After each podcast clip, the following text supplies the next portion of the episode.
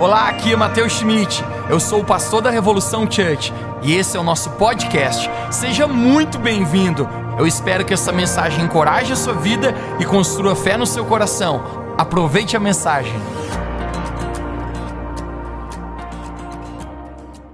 Alguém pronto para hoje à noite aqui? Obrigado pelo entusiasmo. Alguém pronto de verdade hoje aqui? Gente, hoje de manhã já pegou de jeito. Hoje de manhã, o que Deus fez aqui nesse lugar foi muito forte. A propósito, ontem à noite, Deus falava meu coração, e fazia tempo que eu não falava na igreja sobre paternidade. Para mim, esse assunto é muito forte. E, e hoje, quando eu ficava lá na porta, usualmente, vendo, cumprimentando as pessoas, desejando uma boa semana, um Deus te abençoe para cada um. Gente, eu vi muita mulher com a maquiagem borrada, e muito homem cheio de lágrima no olho. Na verdade, quando Deus se revela como um pai, gente, isso traz cura na nossa vida. E hoje, gente, eu vou falar sobre paternidade, sobre pai. E eu acredito que existe uma, uma unção de cura nessa, nessa noite para ser derramada sobre nós. Então, eu quero que você se conecte agora, você traga a tua atenção para cá agora, aquete seu espírito, sabe, abra seu coração para Jesus, que Ele tem com certeza muito para você, amém? Eu não tenho dúvida, gente, que uma das palavras mais importantes, ou melhor, eu não tenho dúvida que a palavra mais importante na humanidade, uma pequena palavra, apenas de três letras, chamada Pai. Você pode dizer essa palavra comigo? Diga Pai. Quando Jesus ele vem a esse mundo, entre tantas coisas que Jesus veio fazer, gente, a obra de Jesus na cruz é completa por nós, mas Jesus, ele veio revelar um Pai. Jesus ele vem revelar Deus como um Pai aqui nessa terra. Até então, conheciam Deus como alguém distante, conheciam Deus como alguém lá longe, alguém o qual você devia ter muito temor, e isso é verdade. Deus é o Criador dos céus e da terra, e nós precisamos ter temor, reverência de quem o Senhor é. Mas ao mesmo tempo, gente, a coisa mais incrível que pode acontecer na sua vida é você conhecer a Deus como um Pai, não como uma religião, não como uma tradição, não como mandamentos que você precisa cumprir, mas tem a ver, gente, o conhecer a Deus como um Pai. Eu costumo dizer, gente, que ninguém será completo, ninguém resolverá as coisas dentro do seu coração até que você entenda e conheça a Deus como um Pai. E é sobre isso, gente, que eu quero conversar contigo nessa noite. Na Bíblia nós encontramos três tipos de pai primeiro pai que a gente encontra na Bíblia é pai natural. Você pode dizer comigo, diga pai natural. Quando Deus cria Adão e Eva, Adão e Eva têm filhos, Caim e Abel, e aquele momento Adão se torna também um pai. Deus ele colocou uma figura aqui na terra para representar a ele. Porque se Deus é um pai a propósito, Deus Pai, Deus Filho e Deus Espírito Santo, essa é a trindade, divindade de Deus. Jesus manifesta-se Deus como um pai. Deus ele coloca um representante para que toda pessoa aqui nessa terra tivesse um pai. Ninguém nasce nessa terra se não for através de um pai. E a ideia de Deus original era que todo mundo pudesse ter um bom representante de Deus aqui nessa terra. Um pai natural. Na Bíblia nós encontramos pai geracional. Você pode dizer comigo, pai geracional. O que é um pai geracional? Abraão, Davi, pessoas o qual foi tão marcante a vida deles aqui na terra, foi tão poderoso que não tem a ver apenas com os seus filhos, mas gente, o nome secou por gerações e gerações. Abraão, Deus de Abraão, Isaac e Jacó, tem como pai Abraão, ou seja, Abraão foi tão incrível, o pai da fé, o qual Deus abençoou todas as nações da terra por meio de Abraão. Ele se torna um pai geracional. Davi é um pai geracional. Jesus mesmo é chamado de filho de Davi, porque Davi é um pai geracional. Mas também a gente encontra a gente na Bíblia, e aí eu quero focar bastante nisso hoje, nessa mensagem, sobre pais espirituais. Pode dizer comigo, diga pais, pais. Espirituais. espirituais. Mateus, quem são pais espirituais? Obviamente, pais espirituais não são aquele que gerou o filho nesse mundo, mas existe uma conexão no espírito, existe um, uma atitude de amor onde pega pessoas para caminhar, para andar na jornada com Deus, para ser um destravador dessas pessoas na jornada, no propósito que Deus tem para cada vida. Amém. Como o apóstolo Paulo com Timóteo, sendo um pai. Hoje à noite, gente, a minha oração é que Deus se revele aqui como um pai. Eu quero começar lendo Atos capítulo 15, verso 36, Atos 15 e 36, nós vamos juntos aqui. A palavra de Deus nos diz assim: Decorrido alguns dias, disse Paulo a Barnabé, você pode dizer bem alto comigo, diga Paulo a Barnabé. Tornemos a visitar os irmãos por todas as cidades em que temos anunciado a palavra de Deus para ver como vão. Verso 37. Ora, Barnabé queria que levassem consigo também um jovem chamado João, conhecido como Marcos. Pode dizer bem alto comigo, diga João, conhecido como Marcos. Mas a Paulo não parecia razoável que tomassem consigo aquele que tinha se apartado desde da Galácia e não tinha os acompanhado no trabalho, verso 39. E houve entre Paulo e Barnabé tal dissensão, tal desavença, que eles se separaram um do outro. Barnabé, levando consigo Marcos, diga mais uma vez, diga Marcos, navegou para Chipre. O tema da minha mensagem hoje é coração de pai. Coração de pai. Vamos orar, fecha os olhos. Espírito Santo, eu oro que os próximos minutos aqui a tua palavra seja comunicada no nosso coração e nós possamos receber tudo aquilo que o Senhor tem para nós. Eu oro pela atmosfera nesse lugar agora, Deus. Eu oro por uma atmosfera de vida, uma atmosfera de conexão, que os nossos pensamentos possam se conectar. E eu oro que seja uma noite de cura aqui, Jesus. Amém. Que seja uma noite que a gente saia aqui marcado pelo Teu Espírito Santo. Essa é a nossa oração em nome de Jesus. Você pode dizer comigo amém? amém. Quero contar para você hoje a respeito da história de um jovem que o seu nome era João, mas ele era conhecido como Marcos. A propósito, muitos acreditam que João era o seu nome hebreu e Marcos era o seu nome romano. Mas tudo que a gente consegue entender é que em todos os relatos do Evangelho que aparece o seu nome é narrado como Marcos. Ele é mencionado poucas vezes no Novo Testamento, mas esse homem chamado Marcos, gente, ele tem uma história muito bacana. E ele é apresentado para nós como um cooperador, como alguém que fazia parte do ministério do apóstolo Paulo e do apóstolo Barnabé. Quando a gente pensa sobre o apóstolo Paulo, gente, né, foi quem escreveu dois terços do Novo Testamento na Bíblia. Eu fico imaginando tal ministério qual o apóstolo Paulo chegou, que eu teria uma grande honra de ser o ajudante que carregaria a maleta do apóstolo Paulo. Porque a propósito, gente, coisa especial é quando você respeita a unção sobre a vida de outras pessoas, você atrai sobre si. E Marcos, ele está ali, ele tem oportunidade, que eu acho que talvez muitos gostariam de ter, simplesmente de estar no time, de fazer parte do, do propósito, que o apóstolo Paulo e o apóstolo Barnabé estão presentes. Outra vez é mencionado o, número de, o nome de Marcos, em Colossenses capítulo 4, mas nada acrescenta a seu respeito. Porém, gente, em 2 Timóteo, esse texto que nós acabamos de ler, Marcos, esse homem, ele é narrado, gente, como um desertor, como alguém que abandonou o apóstolo Paulo e Barnabé. Tudo indica que Paulo e Barnabé, nós acabamos de ler, que eles estavam afim de fazer uma viagem, isso é chamada a primeira viagem missionária. Eu preciso que você entenda que naquela época viajar não era tão simples. Mas a gente está falando de um tempo, pessoal, que não tinha carro, no máximo, gente, era um cavalo que eles viajavam. Mas quando a gente pensa no contexto qual eles estavam, eles viajavam de navio. Só que esse navio que eles viajavam, não imagine um transatlântico. Imagine um navio feito de madeirinha e o negócio era hashtag pronto para afundar.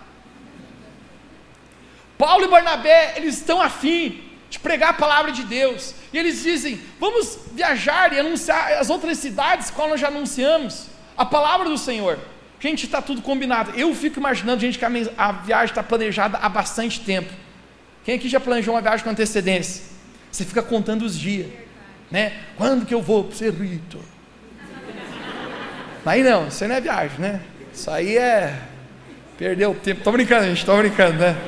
Estou brincando, pessoal do, da província de Cerrito. Né? Mas o simples fato, gente, uma viagem que, que tem um contexto. Faz tempo que eles estão programando. O time está pronto, eles estão orando, estão jejuando, estão se consagrando. Muitos detalhes na viagem. E sabe o que acontece, gente? Chega no dia da viagem, adivinha quem não aparece? Marcos. Esse jovem chamado Marcos, gente, esse homem, simplesmente manda um WhatsApp dizendo: galera, tô fora. Vamos tentar ligar para ele.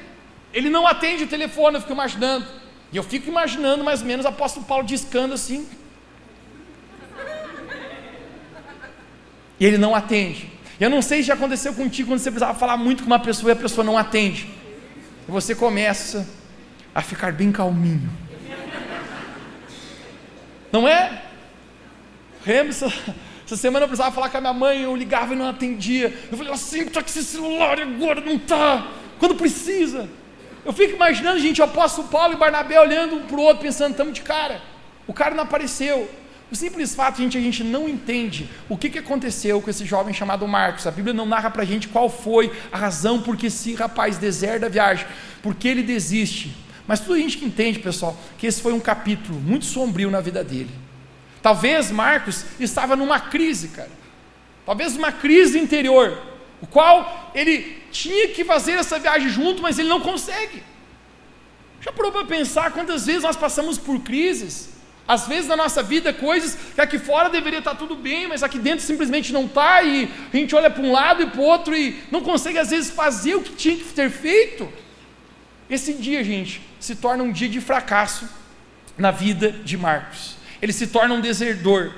Talvez faltou coragem, maturidade, perseverança para esse homem não retroceder, para continuar servindo, mas tudo que a gente entende, que esse homem está numa grande crise. Esse é um dia de fracasso na vida de Marcos. Ele deserda, ele abandona, ele está no time e ele deixa todo mundo na mão. Uau! E aqui começa a nossa mensagem hoje.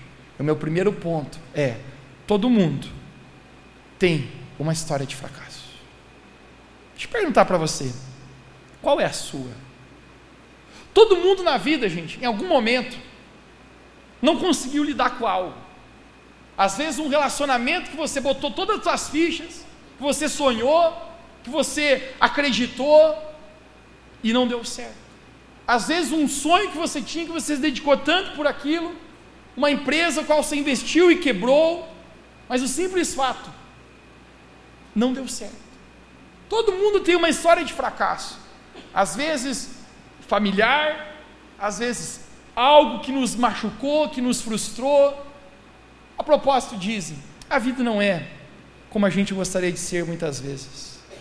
Mas o simples fato é que Marcos aqui está vivendo um capítulo muito sombrio na vida dele, porque ele não dá conta, o pé dele não alcança onde precisava alcançar, ele não consegue lidar, nós não sabemos qual é o tipo de crise que ele aconteceu com ele, o porquê que ele não aparece na viagem missionária por que, ele deserda o grupo, aquela obra, o qual ele estava envolvido. Mas eu fico imaginando esse dia ele se sentindo muito mal. Eu fico imaginando esse homem chamado Marcos, talvez botando uma música depressiva na playlist do Spotify. Talvez ele fique sozinho, isolado, e ele comece a se sentir culpado. Culpado. E é tão interessante como nossas péssimas decisões de ontem afetam o nosso presente de hoje. Ele está ali, envergonhado, talvez ele pensando, já espalharam a minha fama de desertor, de medroso, todo mundo sabe que eu deixei o apóstolo Paulo, hashtag, não é qualquer um, ele simplesmente deixou o apóstolo Paulo na mão. Mas eu fico imaginando que esse episódio de fracasso na vida dele traz culpa, condenação, porque é assim que acontece quando a gente falha, não é? O inimigo vem em nossos ouvidos e começa a falar mentiras de quem a gente é. Sabe algo que eu acho incrível em Deus, gente? Que um erro meu não define quem eu sou.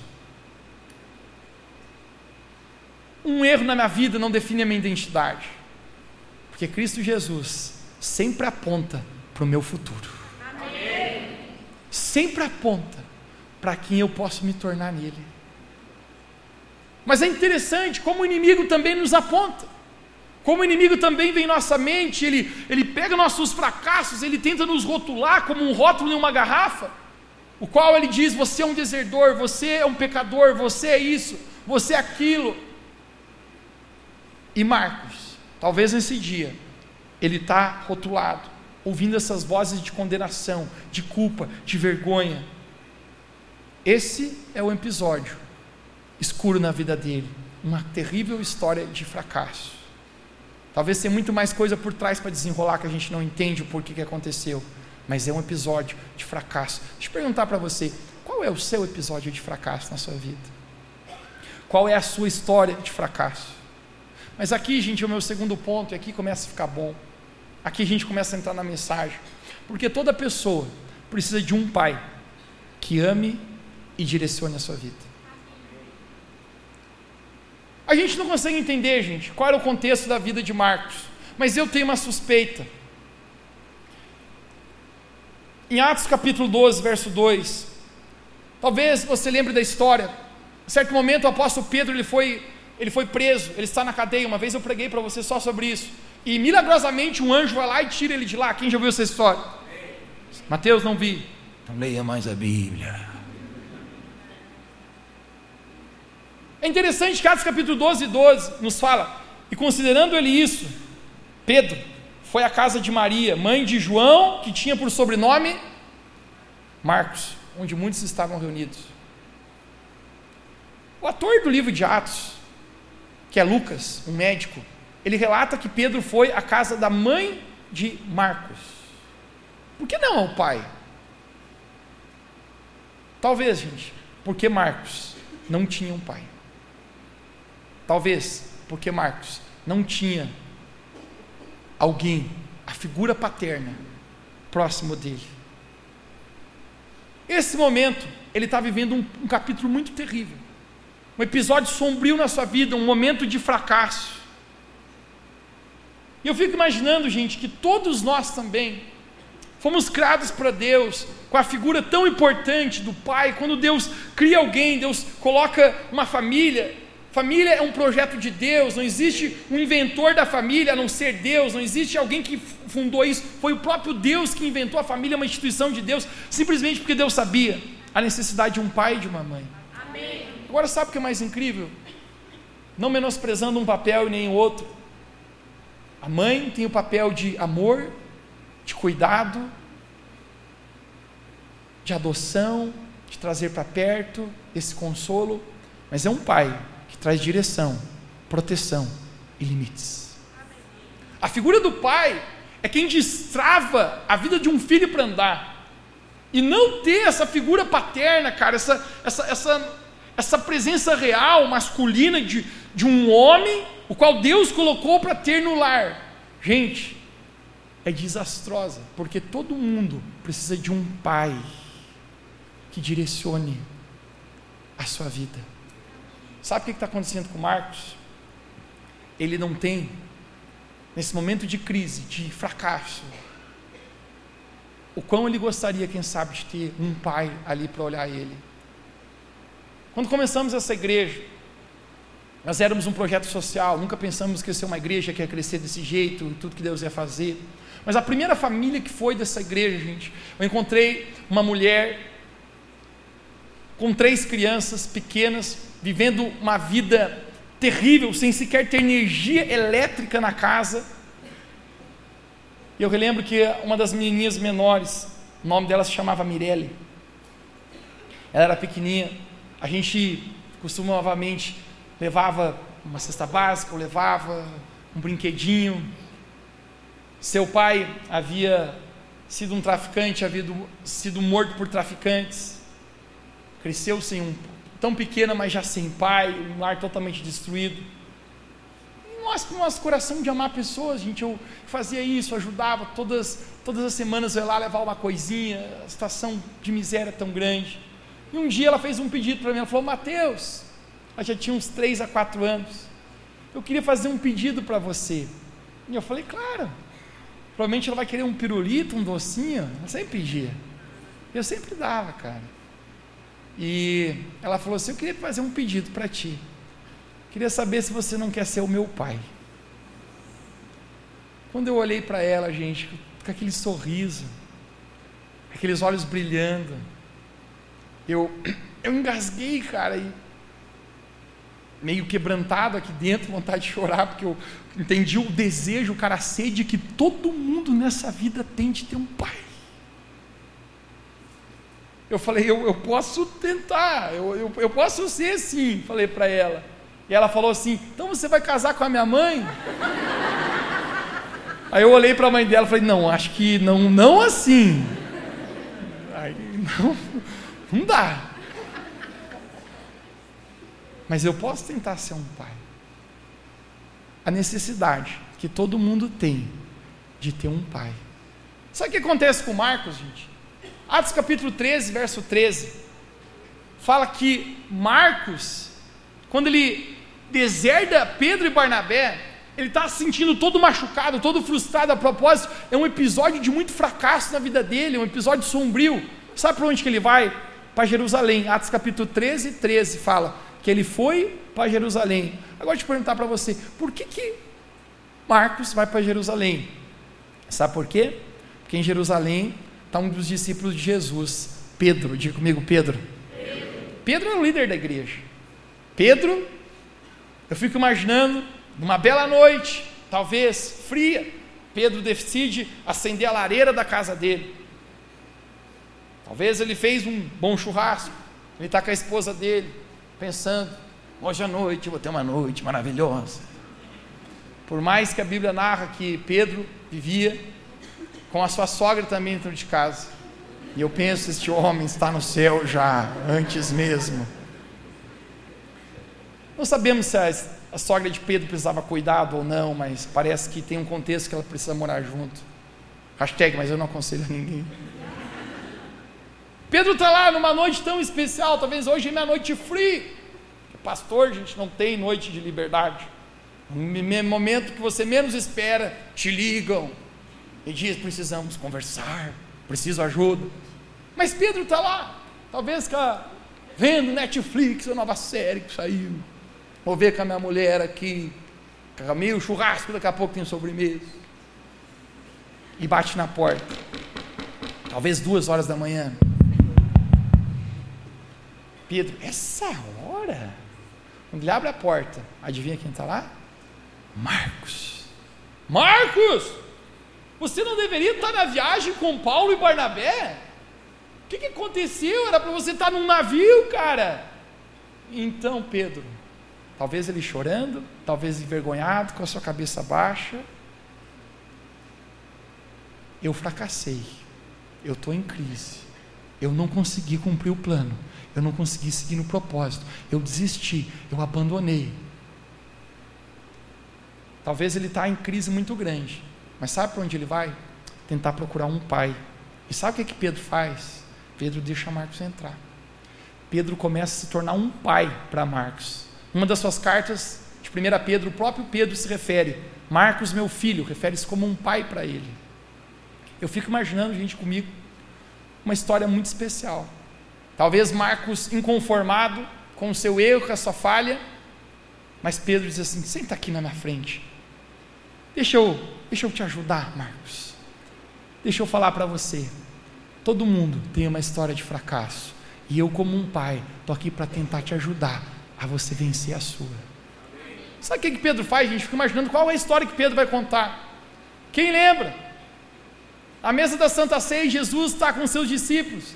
E Jesus fala: Alguém que está aqui na mesa vai me trair. Todo mundo se olha, meu Deus. Mas Pedro se levanta e fala: Eu estou pronto para ir para a prisão contigo, e se preciso for, eu estou pronto para dar vida por ti, Jesus. Jesus fala: Não vai ser bem assim, Pedro. Antes que o galo cante três vezes, você me nega três vezes. Pedro lhe jura amor por Jesus, ele fala: De jeito nenhum, eu estou pronto para dar vida por ti. Você conhece a história. Pedro nega Jesus, Jesus é crucificado, é morto, e a Bíblia fala que Pedro chora amargamente, porque esse também é um capítulo terrível na vida de Pedro.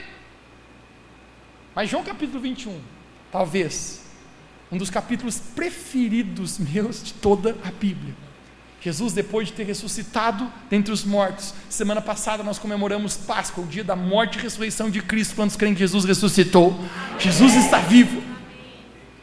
Quando Jesus ressuscita, Pedro e seus dois amigos, eles estão num barco pescando, porque a propósito, eles haviam desistido de ser discípulos de Jesus, tinham jogado a corda, voltado à velha vida, porque antes eles eram pescadores.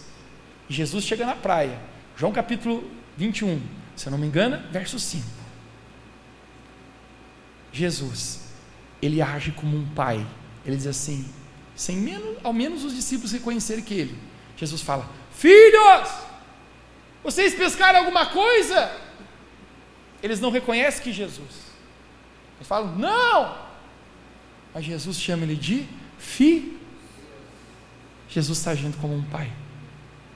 Quando Pedro reconhece que é Jesus, A Bíblia fala que Pedro pula na água, nada até a praia e Jesus vai sentar com Pedro na fogueira.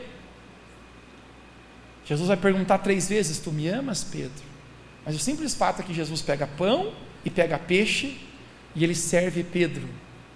Ele está agindo como um pai, dizendo: Pedro, você fracassou, mas todo mundo precisa de um pai que ajude a vencer na vida. Amém. Pedro, eu quero ser um pai para você. Não é para você me conhecer apenas como Senhor, mas eu quero revelar, Pedro, quem eu sou como um pai. Eu fico imaginando, gente, Pedro contando essa história para Marcos. Imagine comigo dentro da casa, na frente da lareira. E Marcos está dizendo: é, então é verdade? Então, então você também fracassou, Pedro? Não, não, não foi só eu que aconteceu isso? E Pedro falou: uhum, eu vou te ajudar a você vencer de novo.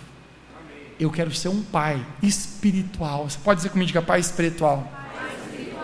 Você é um pai espiritual na sua vida que vai te ajudar.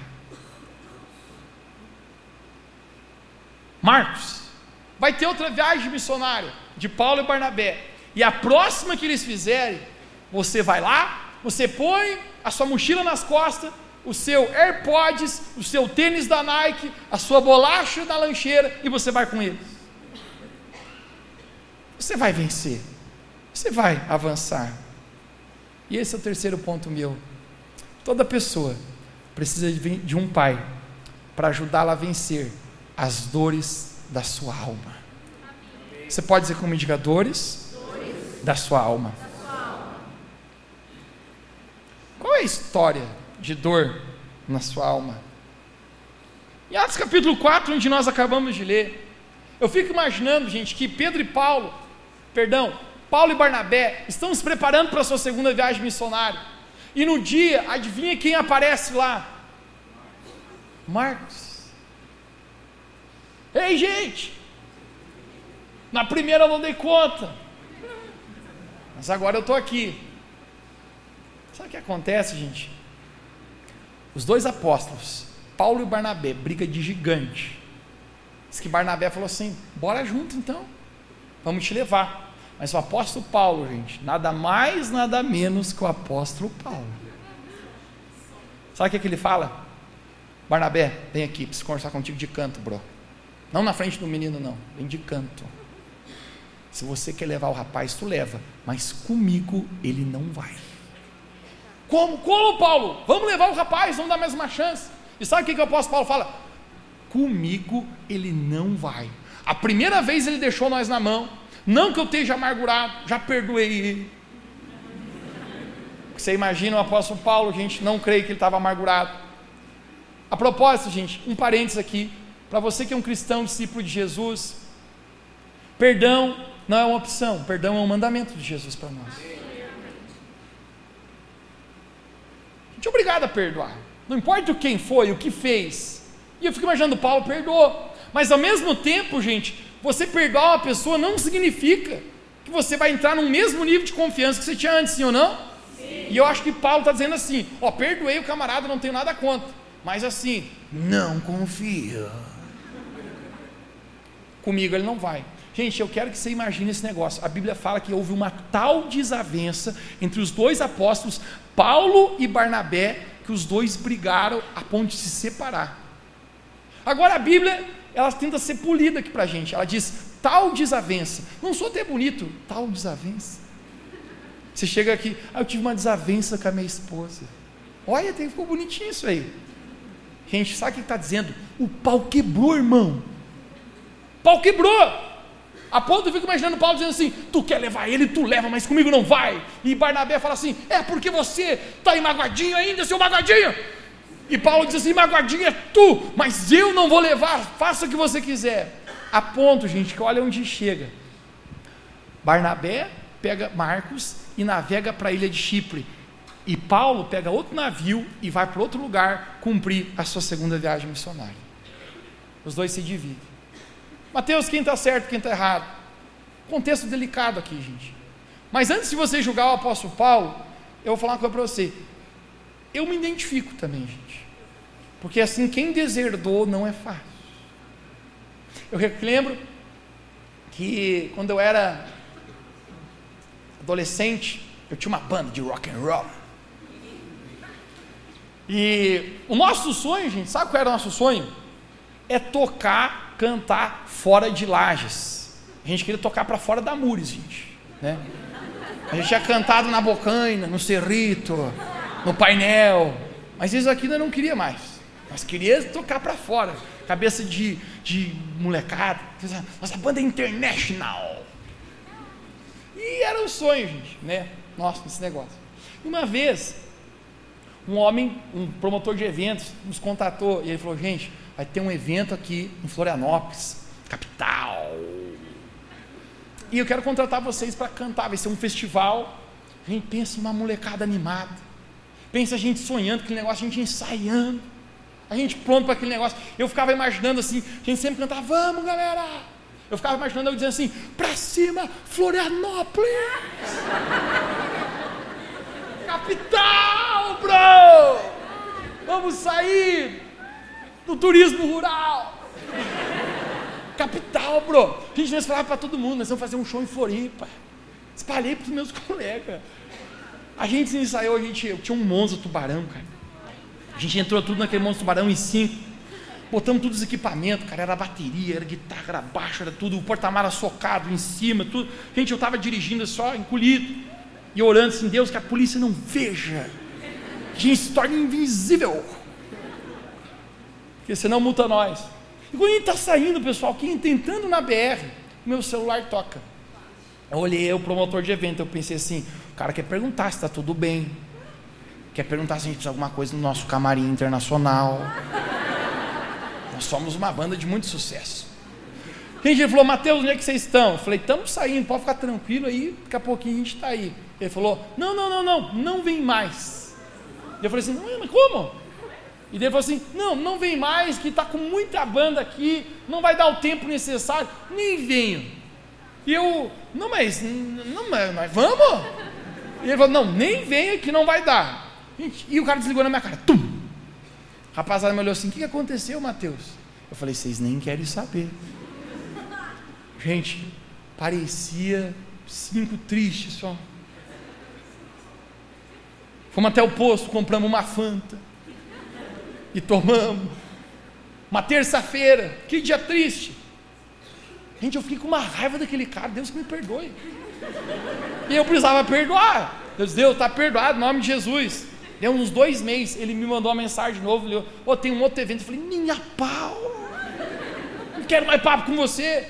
Pode organizar teu evento, mas eu não vou no teu evento. Por quê, gente? Olha, magoa. Não que eu fiquei assim, odiando o cara. Só um pouquinho. Mas o simples fato, gente, é que você já não tem mais confiança. Eu acho que o apóstolo Paulo está assim com Marcos. Está tudo ok. Ele vai ser usado por Deus, ele tem um chamado ministério, mas assim, não vou confiar, levar ele na viagem, que é uma coisa muito importante, é um grande evento. E sabe o que acontece, gente? Nesse momento, o apóstolo Paulo rejeita Marcos, diz, cara, não vai, você não vai com a gente não. Mas Barnabé leva ele para Chipre. Mateus, por que que Barnabé aceita levar Marcos e Paulo não? Eu tenho algo comigo, gente. Quem já fracassou na vida consegue entender a dor de outros. Sabe esse homem chamado Barnabé, que a propósito o nome Barnabé significa filho da consolação? Consolador. É narrado nos evangelhos um homem conhecido como jovem rico, diga bem alto comigo, jovem rico.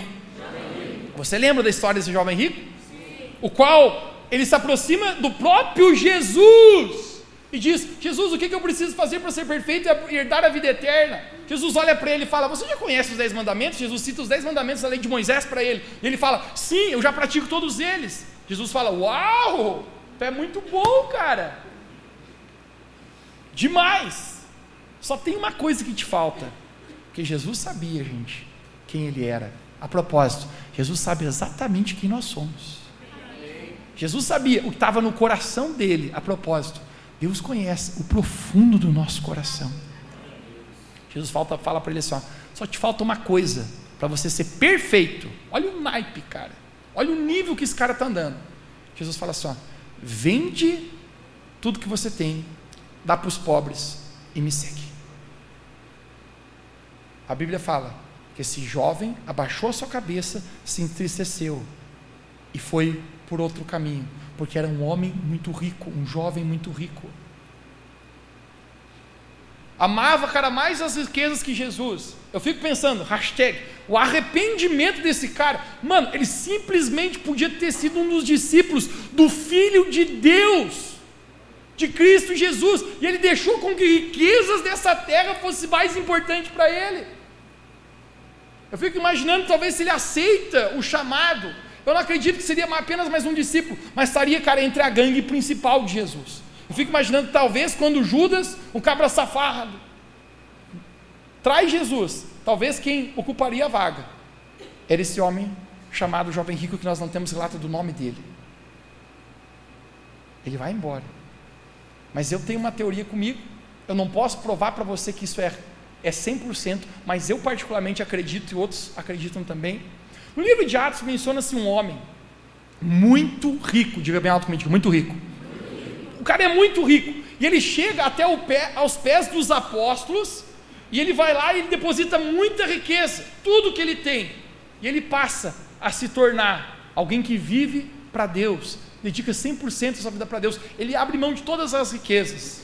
Eu não tenho como provar para você isso, mas sabe que eu acredito particularmente que esse homem em Atos que depositou muitas riquezas era Barnabé.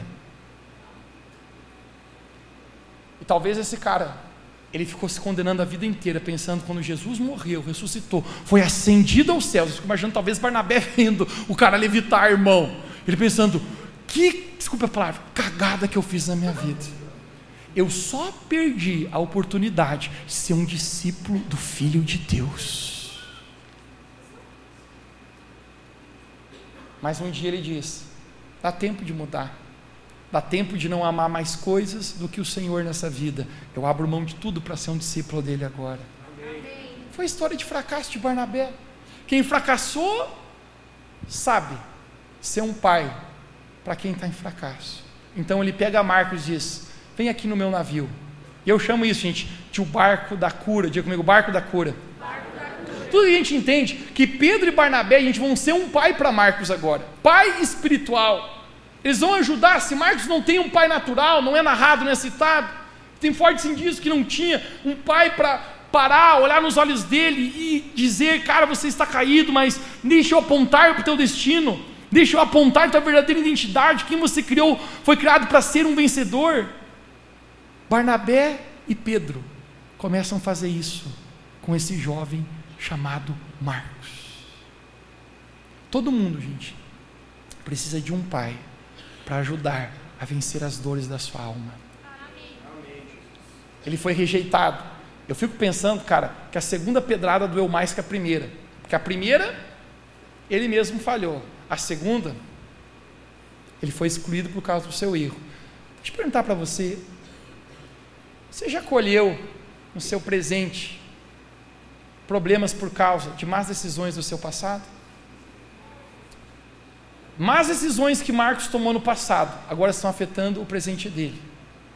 Mas quando a gente tem um pai espiritual, alguém para olhar nossos olhos e nos encorajar, nos consolar, eu quero mostrar para você o que, que pode acontecer, e esse é meu quarto e último ponto da mensagem.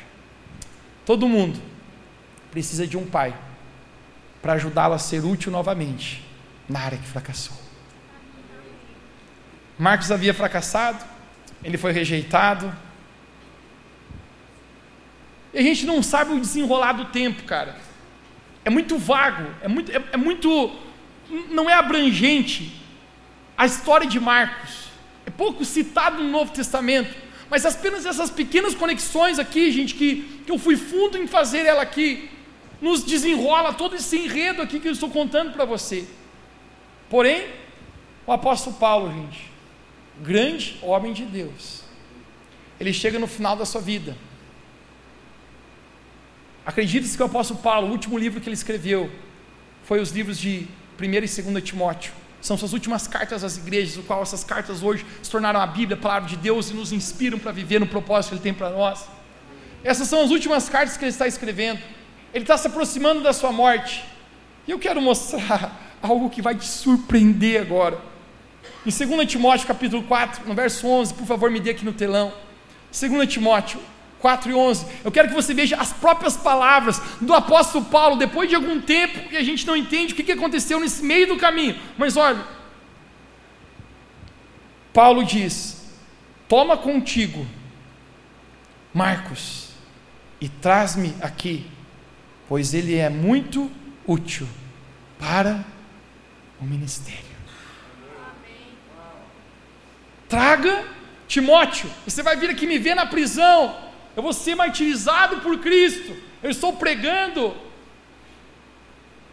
Mas quando você vir, não se esqueça de trazer o Marcos, porque antes ele não era útil, antes ele fracassou, mas a gente não entende o que aconteceu aqui.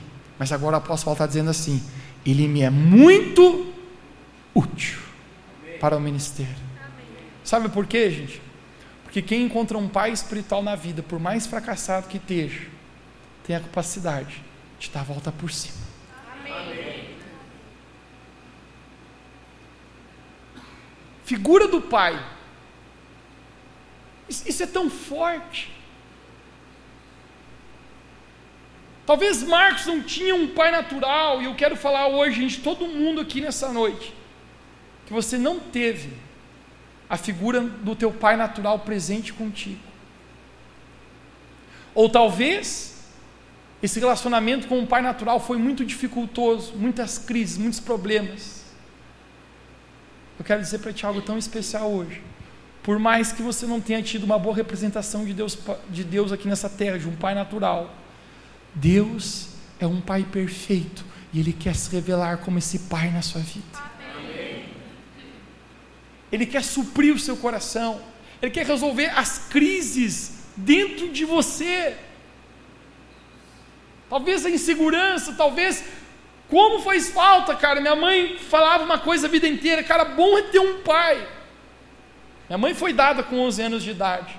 Naquela época existia outra cultura. Os pais davam seus filhos, os pais moravam no sítio, davam os filhos para outra família criar a fim de estudar, e essas crianças trabalhavam em outras casas. Minha mãe falava, eu cresci na adolescência com uma vontade de ter um pai, de um, de, de um abraço, de alguém para me incentivar. Às vezes eu tinha fome, só podia comer um pão. Que vontade de pedir para um pai. Mas deixa eu falar algo para você, gente.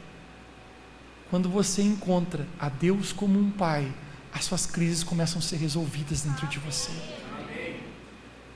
Talvez você teve muitos episódios difíceis com, seu, com a sua paternidade natural. Mas eu quero falar para você: se você conhecer o seu verdadeiro Pai, o seu verdadeiro Criador, o Pai Celestial, esse qual Jesus veio revelar, gente, seu coração será curado pelo Senhor. Amém. A palavra Pai, cara, é muito forte para mim. Porque eu descubro, cara, que o inimigo, entre muitas das metas dele para destruir, cara, essa geração, eu acredito talvez a número um seja frustrar a figura masculina do pai dentro do lar. Pergunte para as pessoas: você tem problema com a sua mãe? É um, dois por cento. Mas pergunte: como foi o seu relacionamento com o seu pai? Você verá um grande rastro, um grande laço de destruição. Porque o pecado tem o poder de distorcer aquilo que Deus criou para ser perfeito para frustrar o que era para ser lindo. E essa é a figura do pai. Mas eu descobri, gente, um Deus que é o verdadeiro pai.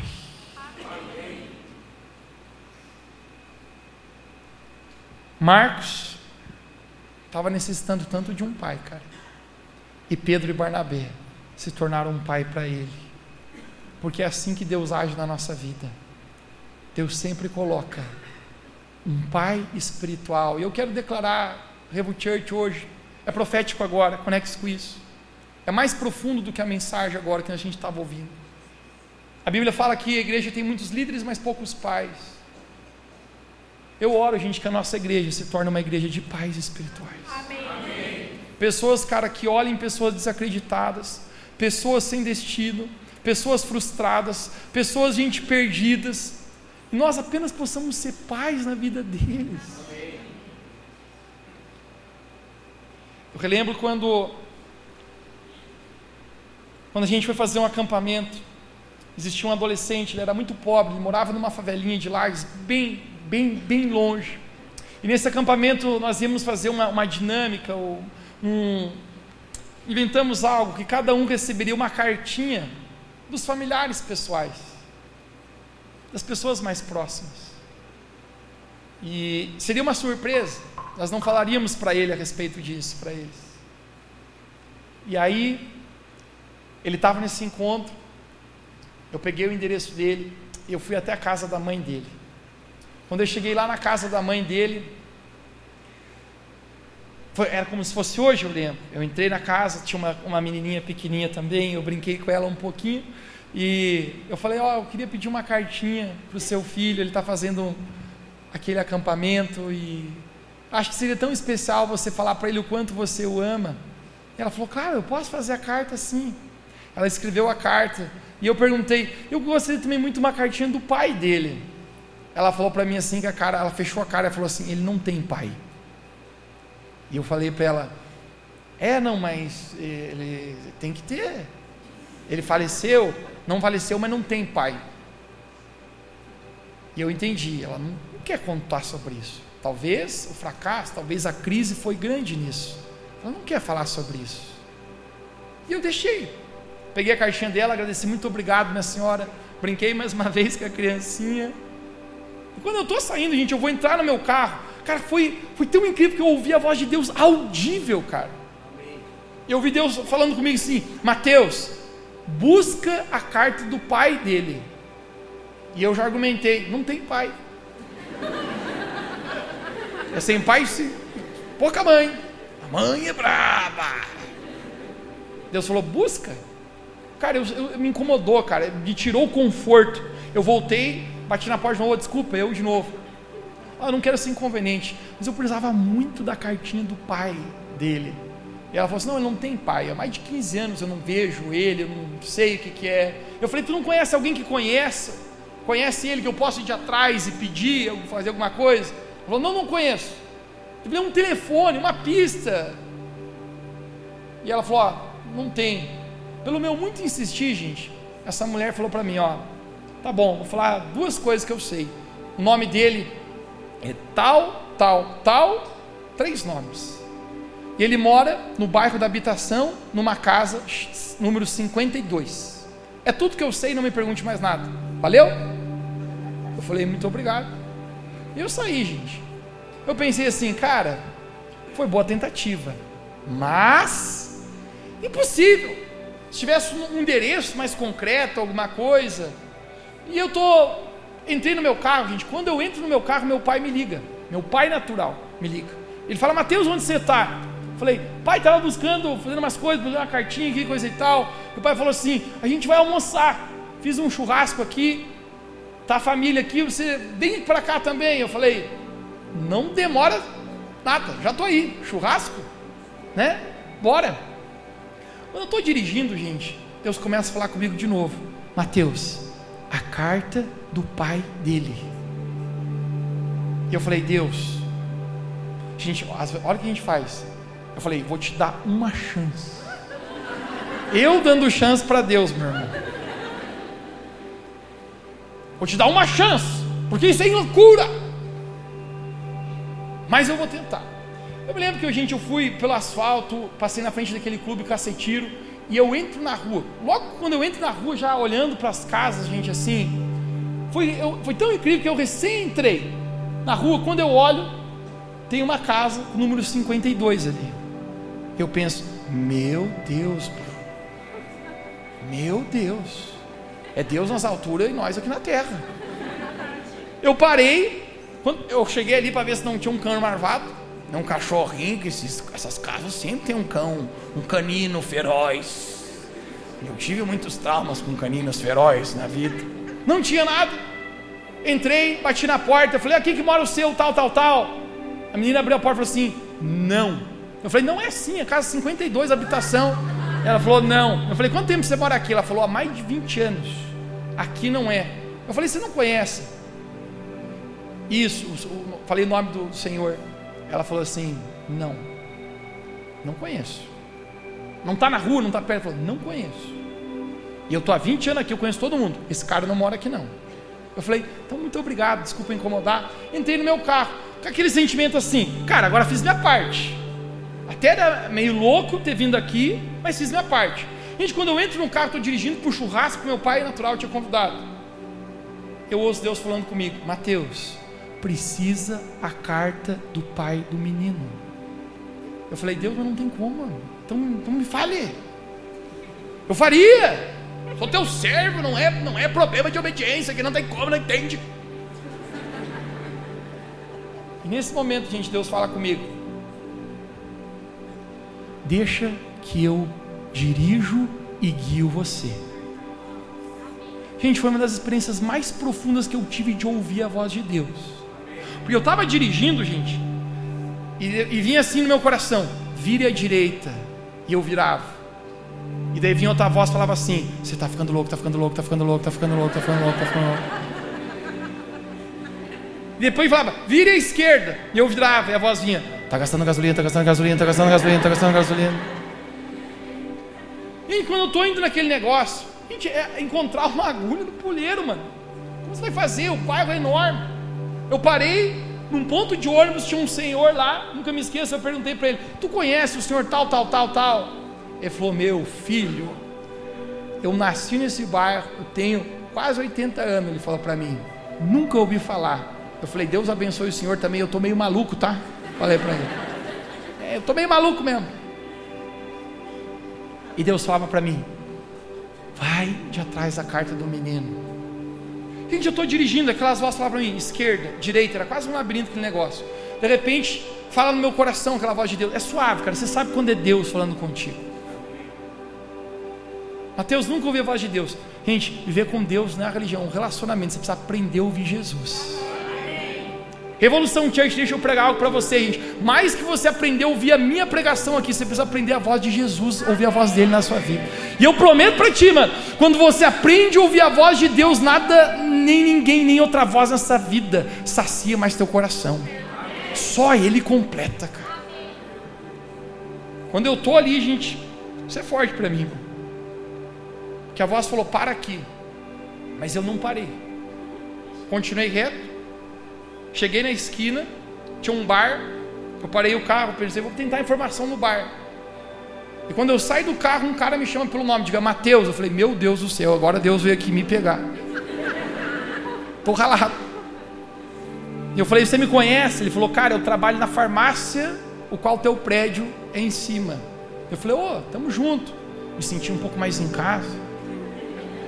Estamos aqui. Eu falei, cara, precisava achar um endereço tu não conhece? Ele falou, não. Mas entre no bar e que o dono do bar conhece tudo. Gente, quando eu entro no bar, pensa num, num bar macabro, mano. Os caras estão no gole. Estão tudo meio enlouquecido. Cassino, quando eu entro no bar, eu, com essa carinha, de bebê, arrumadinho, todo mundo me olha assim com a cara feia. Eu falo, o senhor conhece? Não sei. Não, nem tinha terminado. Cheguei pro cara do balcão do bar. O cara falou para mim assim: "Para você". Eu falei: "Não, só uma informação. O senhor conhece tal, tal, tal?" Dele. Hum. Casa Amarela nessa rua aqui. Eu falei: é "Sério?" O cara achou estranho, porque nem eu estava acreditando no negócio, mano. Quando eu volto lá, gente, você lembra exatamente a voz que tinha falado para mim: "Para aqui"? Era exatamente na frente da Casa Amarela. Quando eu chego lá, eu olho o número da casa, era 72. Eu peguei bate palma. Não veio ninguém. Eu bati palma mais uma vez. Abriu uma mulher meio esgadeada, desculpe. Isso era um domingo por volta das 11h30 da manhã. Mulher meio desgadeada falou assim: Oi!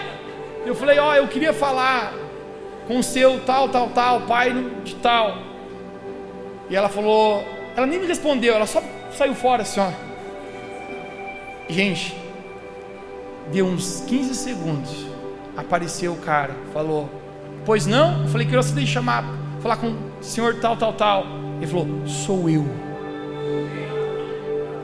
Gente, nesse momento, cara, eu caí de joelhos na calçada. Tem muita crise que eu tinha dentro de mim mesmo começou a ser resolvida ali, cara. Às vezes, você nunca passou por crise assim que você pensa, cara, será que Deus está me vendo? Será que Deus existe? Cara, aquele dia foi tão convicto eu dizer, cara, Deus fez real!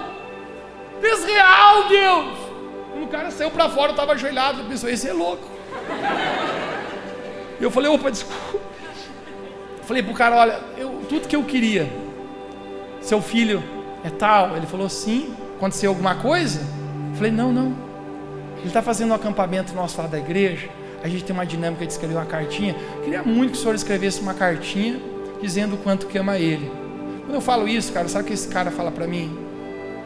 Eu falhei como pai com esse menino. Eu nunca assumi ele.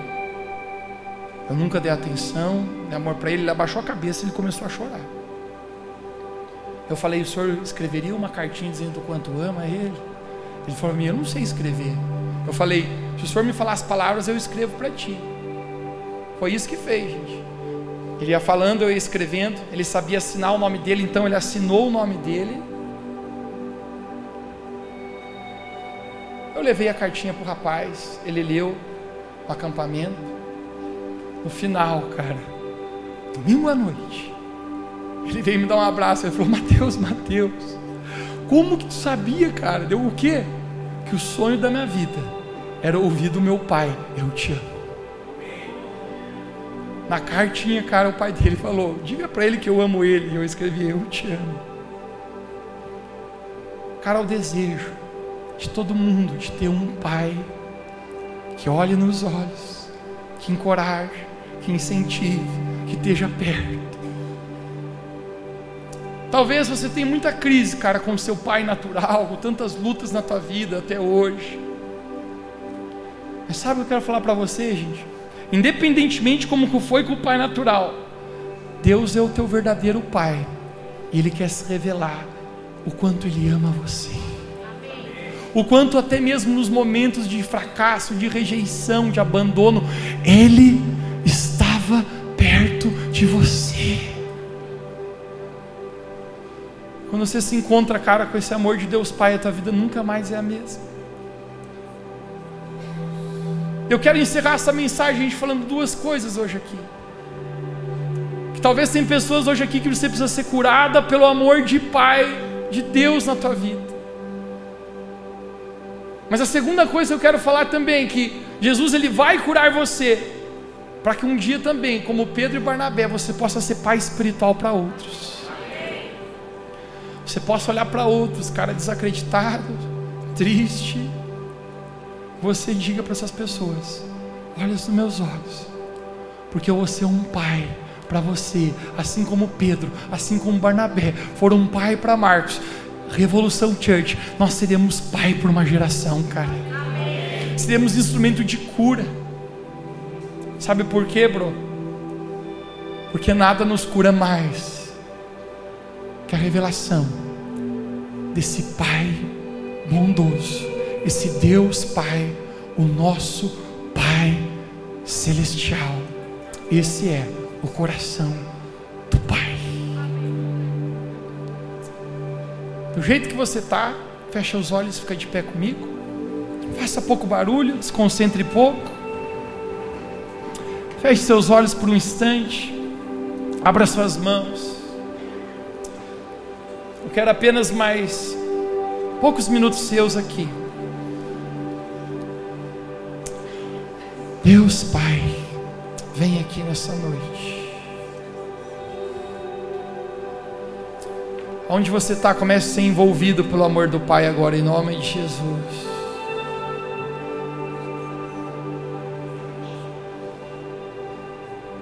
Comece a ser envolvido pelo amor de Deus Pai agora. Eu sinto que tem pessoas aqui que você carrega crises terríveis dentro de você aí. Mas hoje Ele quer resolver isso. Hoje Ele quer falar algumas palavras para você que há tempo você está buscando respostas e não encontra. Hoje o teu Pai, o Pai Celestial, o teu verdadeiro Criador, quer resolver identidade no teu coração. Eu sinto aqui alguns homens que têm problema na sua identidade por causa do teu pai que não te afirmou. Hoje Deus Pai quer falar para você quem tu é. Quer falar para você quem ele criou você para ser. O amor que ele tem por ti